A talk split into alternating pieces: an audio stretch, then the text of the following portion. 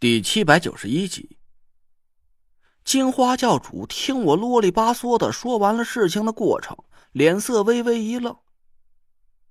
用八卦阵法施展摄魂邪术，嘿，这邪乎事儿，就连奶奶我都是头一遭听说。是谁布下的阵法呀？我也不太确定，我只是有个怀疑的对象，九成就是他了。我附在金花教主耳边轻声说了老 A 的名字，他冷笑了一声，摇了摇头。他，估摸着你小子是看走了眼了。你还没出生的时候，奶奶就认识他了。就他那点不入流的本事，肚子里能装下几斤草料，还能瞒得过奶奶的法眼去？啊，您的意思是不是他？那能是谁啊？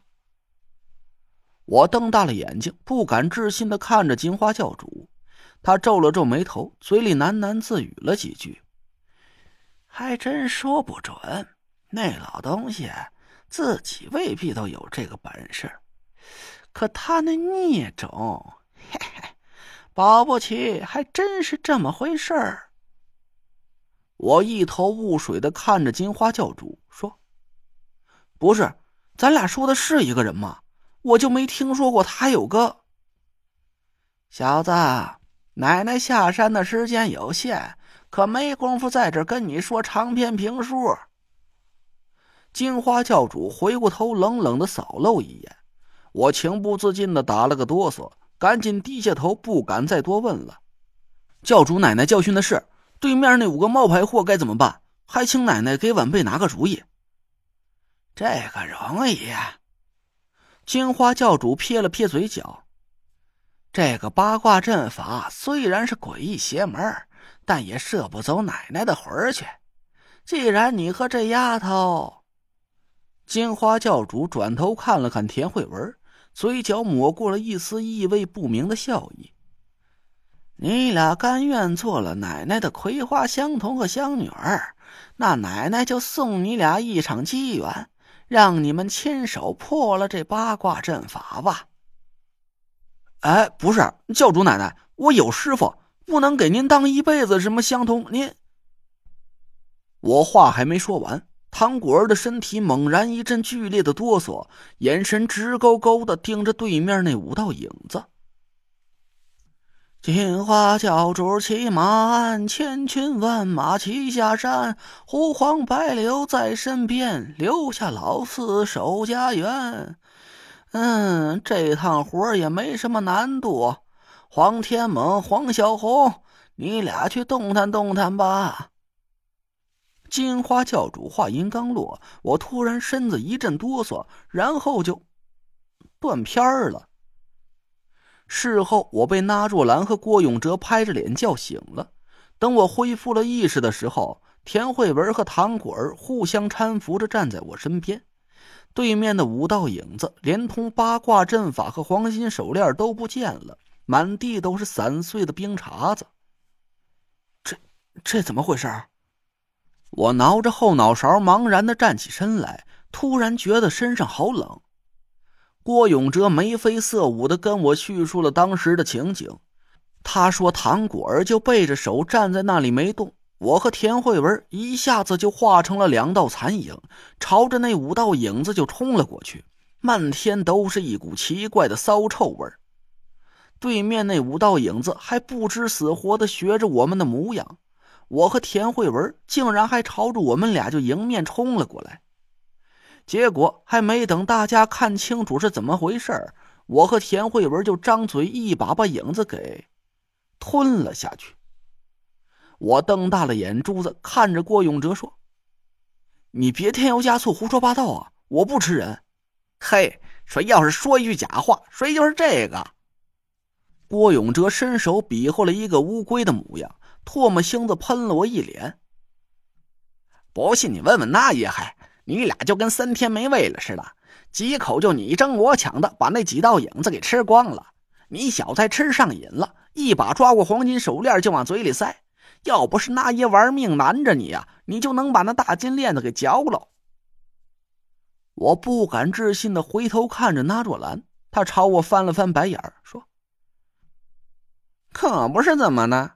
你个臭小子，就和条疯狗似的，张着嘴就朝人家脸上咬。得亏附在你身上的那个仙体感觉出人家身上的气息不对，这才松了嘴，从你身体里跑出去了。”我微微一愣：“仙家也怕你的命格吗？”那若兰骄傲的扭了扭身子，一副得意洋洋的神色。那后来呢？郭永哲指着一地的冰碴子，乐得嘴都合不拢了。后来，那位金花教主太奶奶又念叨了几句咒语，那八道冰柱就噼里啪啦全碎了。他把附在你和弟妹身上的仙家呀都叫回去，接着就走了呗。呃，这就走了。我怅然若失的四下转着脑袋，郭永哲悄悄拉了拉我，我不动声色的点了点头，假装无意的跟着他走出了几步。郭永哲做贼似的回头瞟了其他人一眼，张了张嘴，似乎又欲言又止的样子。我奇怪的看着他，我太了解这家伙了，他就是个狗肚子盛不住二两香油的人，有点事儿啊，肯定摆在那张脸上了。什么事儿？有话说，有屁放。郭永哲假装让我检查着脸上的伤口，把声音压得很低。其实吧，金花教主太奶奶临走前还说了几句话，我也不知道该不该告诉你。我都让他给气笑了，故意逗了他一句：“不知道该不该说，就他妈别说了。”哎，那就不说了。郭永哲悻悻的回过身去，低头收拾行李。我也不急着搭理他，一边打开背包，拿出仅有的几件御寒的衣服分给大家，一边心里暗暗笑着数着数：三、二、一。哎，陈子，不成，哥们还是得跟你说道说道。郭永哲贱嗖嗖的又把我给拉到了一边，我忍不住一下子笑了。说吧。哎呀。当时你和弟妹啊都晕了过去，我和那爷就忙着来掐你俩的人中。啊，唐小妞啊，不是金花教主太奶奶，就问我们俩，你俩是那小子的什么人呢？郭永哲说着，就回过头去偷眼看了看那若兰。那若兰和田慧文、唐果儿坐在一边吃着东西，压根就没朝我们这边看一眼。郭永哲附在我耳边，继续小声说道。我赶紧说呀，啊，金奶奶呀，我是陈子的哥们儿铁瓷儿，您老人家可别把哥们儿给当坏蛋吃了。哎，我这还没说完呢，他就不高兴了，跟我说啊，小子无礼，奶奶也是你能叫的。那小子叫我声奶奶理所当然，你嘛得叫太奶。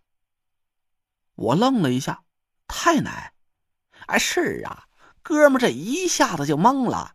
哎，你说咱俩是一辈儿的，你叫他奶奶就成。我怎么还得小你一辈呢？我挠了挠后脑勺，疑惑的摇了摇头，说：“我也不知道是怎么回事啊。说实话吧，我这是第二次和金花教主见面了。上一次我还差点让他给揍死。我估摸着他早就看出我身份了，只是不知道顾忌着谁面子，没把话挑明了罢了。”吼，哎，陈子，你说。能让金花教主太奶奶顾及面子的那位，会不会是你师傅？啊？